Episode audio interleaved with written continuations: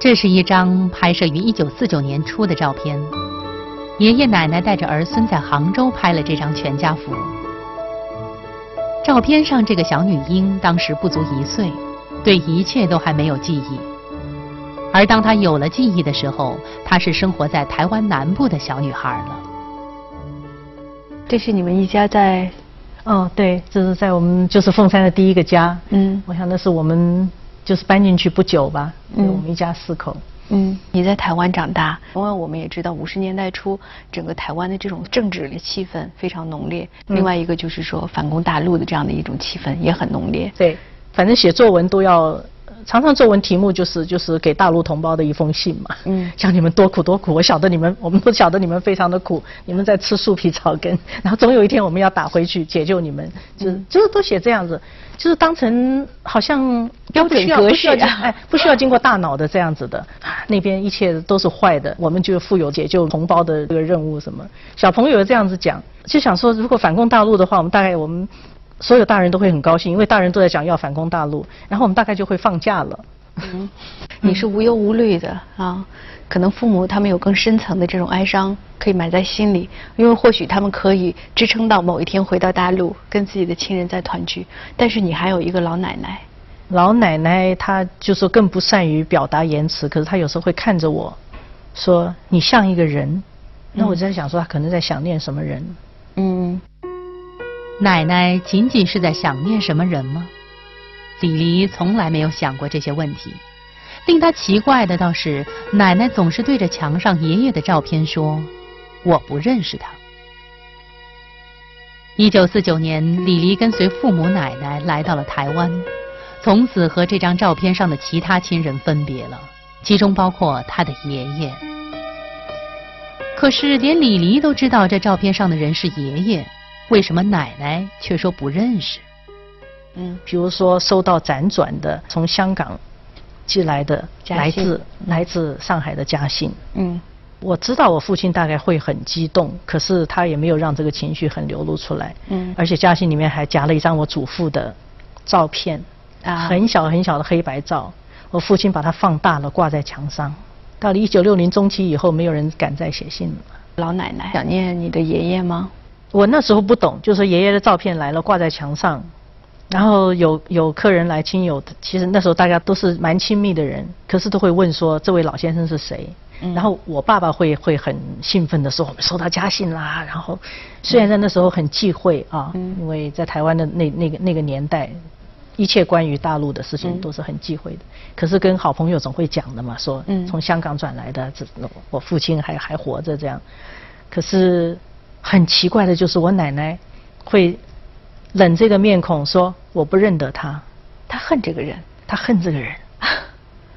然后后来才知道他恨这人，因为我爷爷讨了一个妾，嗯，原来是家里的女佣，嗯，一个年轻的姑娘，嗯，然后爷爷还教她认字，还给她取了一个很风雅的名字，嗯，然后后来我也才晓得为什么爷爷不跟我们到台湾，哦。因为他要把妾一道带走，奶奶不同意，奶奶誓死不从。那连我连我爸爸是一个很孝顺的儿子，都觉得这个不不适当。嗯嗯。爷爷就就说那我就不去了。那爷爷爷爷是觉得说你们去去就回来，不要多久的。嗯嗯嗯。所以奶奶也是个很苦的人。哎，所以有时候觉得命运也是，你说奶奶这样子到了到了台湾，她是没有受过什么大罪。嗯。可是她，我是觉得她从来没有真正的在台湾。落地生根去来来生活过。嗯。奶奶对爷爷那份复杂的爱恨，是李黎在成长中逐渐了解到的。原来这张照片背后有着这些不为人知的秘密，而在李黎的生命里，也始终有一个他不知道的秘密。一九七零年，从台大历史系毕业的李黎来到美国继续深造，在那里，他开启了这个秘密。美国是一个非常重要的地点，这个地点不仅仅是你的人生和你事业的一个改变，嗯，而且是在那个地方打开了你人生的一个谜。是，我讲的说，奶奶有时候在我小时候我就有很奇怪的印象，奶奶会看着我，然后说你像一个人。我这样，这什么意思？我像谁？因为在我生活中，其实我我我没有感觉我像什么人，因为我没有兄弟姐妹。嗯。然后我跟我妈妈非常不像。啊。很多人会跟我从小到大，我听了无数次，就说你跟你妈妈怎么这么不像？嗯嗯。那我就说我像爸爸。啊。对。其实我我后来知道，有一些人的问话是不怀好意的，或者另有所指的。我一到美国，一个家里认识的，呃的小孩，嗯，就见到他，他就跟我谈起来，他以为我知道。他怎么会想到说一一个已经二十二岁的女孩子会不知道他的身世？嗯，哎，当时我就相当的震惊。这是一种什么样的情绪的接受啊？嗯，一个不是你最亲近的人告诉了你一个最应该知道的秘密。对，所以。所以我当时第一个反应是是有一种愤怒，那个愤怒就是说对为什么凭凭什么你来告诉我知道？嗯，这事情应该我自己知道，或者说让让我爸妈告诉我。当然就是说爸妈，所以在这个秘密上揭晓了，就是说他们不是我的亲生父母。所以我奶奶说你像一个人，嗯，那个人才是我的亲生母亲，而那个亲生母亲是我常常在家里给我看照片，说这就是你留在大陆呃上的二娘娘啊，小姑妈。你有没有回去问妈妈？没有。为什么不问妈妈呢？如今妈妈是能说清李黎身世的唯一的人。在李黎读大一的时候，爸爸就在一次出差途中突发心脏病，撒手离去。日后，老麦的奶奶在妈妈一人的照顾下度过了她的晚年岁月，而奶奶直到去世都不知道自己的儿子早已离开人世。他还时常收到儿子写来的信。我爸爸走得早，在你十七岁的时候。对，我们那时候已经到台北了。我爸爸到高雄出差，在高雄心脏病发去世的。嗯。那么就决定瞒住奶奶，想说老人家受不了这个打击，就告诉奶奶说爸爸出国了。嗯。因为爸爸以前也也被派到美国嗯考察过半年，所以这也不算。就是说不算是不可能的事情，说走得很匆忙，嗯，从高雄就走了，来不及跟妈妈道别，所以奶奶很气，可是也没什么办法了。然后我就开始造假造这个爸爸从美国寄回来的信，嗯，从信封到到信的内容，你隐瞒了多久？我这样假造的事情差不多做了两年之后，我发现奶奶就不再问信了。然后他就不再提爸爸了，嗯，所以我觉得这一一直是一个很大的谜，就是说究竟奶奶是不是感觉到知道，可是她不要问，他他就是说他即使知道也没有人告诉他确切确实是是这样事情发生了，他可能是感觉到了，可是他不想问，也许什么事情他不问出来的话就没有发生过，我想他也许这样子想，所以他他到后来整个人就越来越糊涂了，那他不问我们也就不再不再提，就好像。好像我爸爸就没有存在过一样。嗯。现在想起来是，其实是很吊诡的一件事情。嗯嗯。没人知道奶奶的不问是代表她知道了还是不想知道了。向奶奶隐瞒父亲去世的消息，也是李黎第一次向自己的亲人隐瞒实情，反倒真话是那样说不出口。如今，当李黎知道了自己身世的秘密后，他选择了默默等待。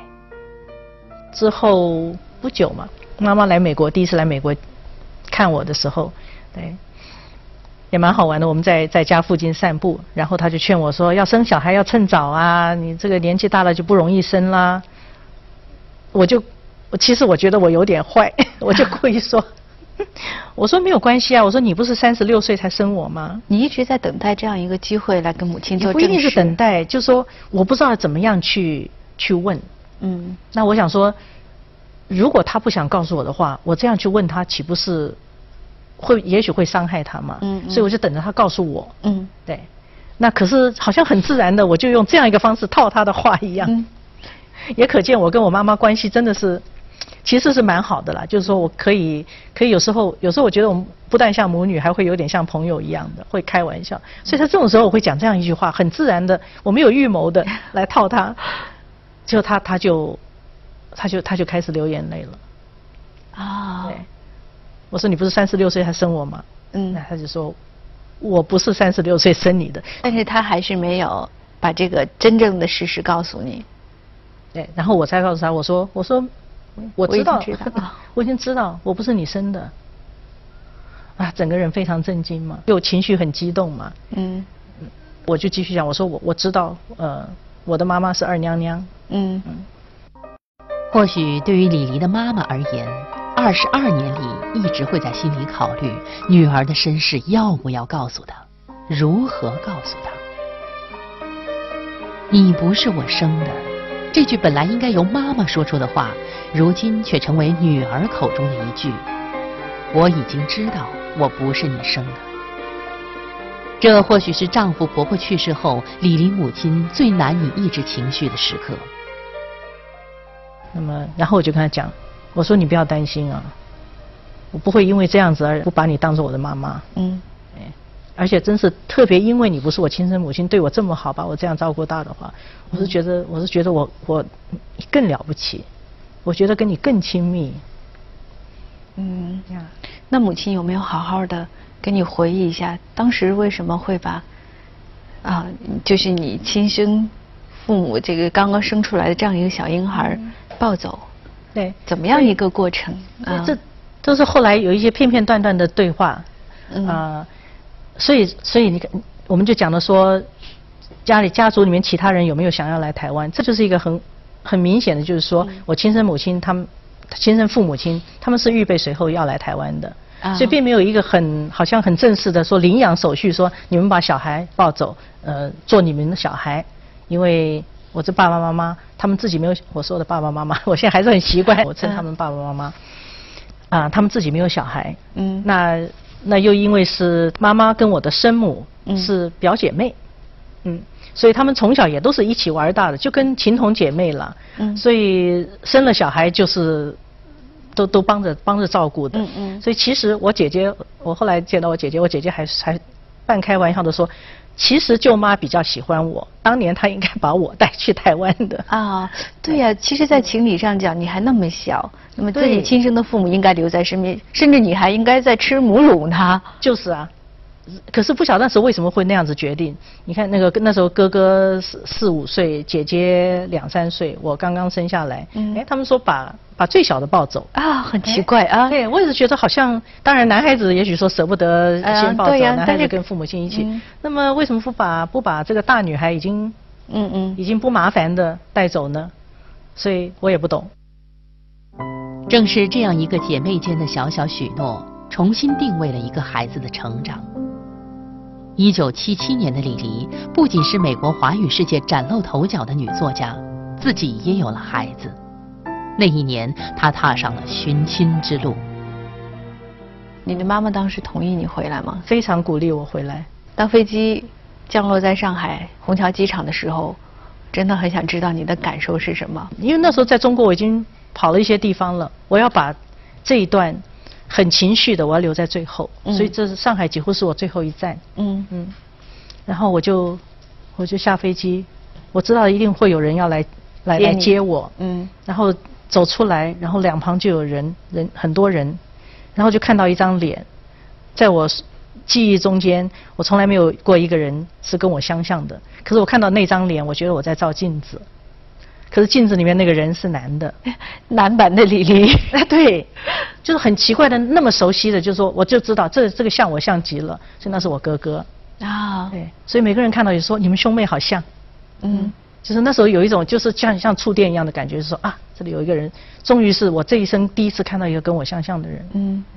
场景肯定很感人吧？你的生父母见到你，你的哥哥姐姐见到你，他们可能情绪很激动，嗯，他们有各种情绪激动的理由。可是我觉得我很平静，理所应当一样。哎，因为其实最最大的震惊来自于说，呃，我的爸妈不是我的亲生父母。结果如果经过了那样一个震惊，然后我都可以平静以待的话，那对于这个的话，我我是说，就是我寻根中间的一步。嗯，他们当时过得好吗？回到家里？当时我想你也知道，一九七七年的上海。对，因为我回来了，所以他们可以买到一些新鲜的鱼啊、肉啊。因为你 是外宾是吗？对 对对。那那当然，我要回家看这个，他们不能够不让我回家看嘛。所以他们据说居委会已经来关怀过几次了，看看说你们居住条件还不错。虽然我看了之后，我我有另外一种震惊，就是说他们怎么会住的这样子这样狭窄。嗯嗯，很小的房子，很小的房子，那个愚园路的那个弄堂房子。嗯。然后爸妈住一个亭子间，姐姐在在下面一个一个一个厅堂是分割出来的，呃，诸如此类的。嗯。可是，在当时大概那个居委会说还不错，借几张椅子，打扫打扫，挂个窗帘就可以接待外宾了。在亲生父母那里，李黎看到了这张照片。原来这才是他生命中最初的影像记录。那是在老家南京的弄堂里，爸爸妈妈还有哥哥和姐姐。这张照片，我相信是我第一张照片。这是我还我才几个月大，我看很很小很小，在在南京什么太平路瑞林里，我的生父生母哥哥姐姐。嗯嗯，你看他们笑得多开心啊！有了你这个宝宝。这是你很久以后才得到的一张照片，是吗？对，我我回国之后，我的生父生母给我看的。他们问我有没有看过这张照片，我说从来没看过。嗯，他们一直留着。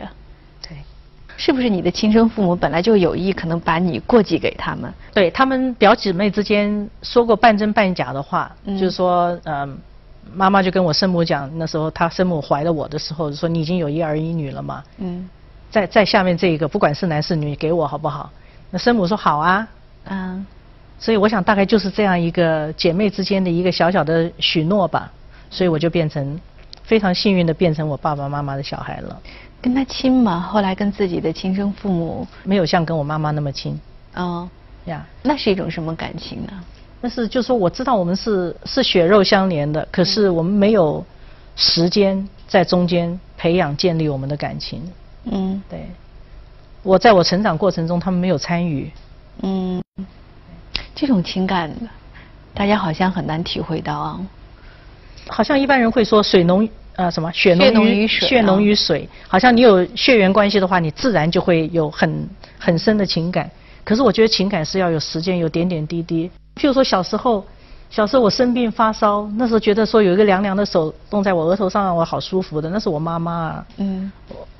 带我带我带我上学，就照顾我，是点点滴滴照顾我，是我妈妈，不是他们呢。嗯嗯。其实，在之前我看过一些电影或者一些小说，就是说发现自己不是自己父母亲生的，然后就发疯一样的要去找亲生父母。我就觉得这个不是我的感觉。嗯。我是觉得说，发现说我不是这对父母亲生的，我就更感恩。嗯。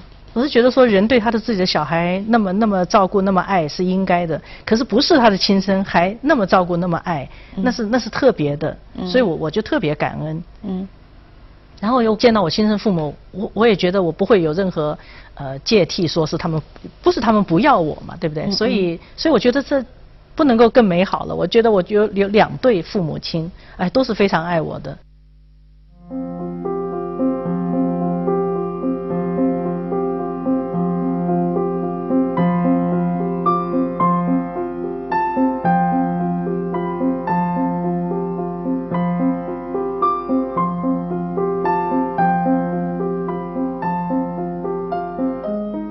二零零二年，李黎做出了一个决定，让九十岁的母亲回上海定居。我妈妈到最后九十岁那一年，我决定让她回到上海定居。啊，她是四年前，呃，在上海过世的。如果她在世的话，今年刚好一百岁。但也是很高寿。对，她活到九十六岁，而且总算到最后几年，她了了却她的心愿，她可以回到上海。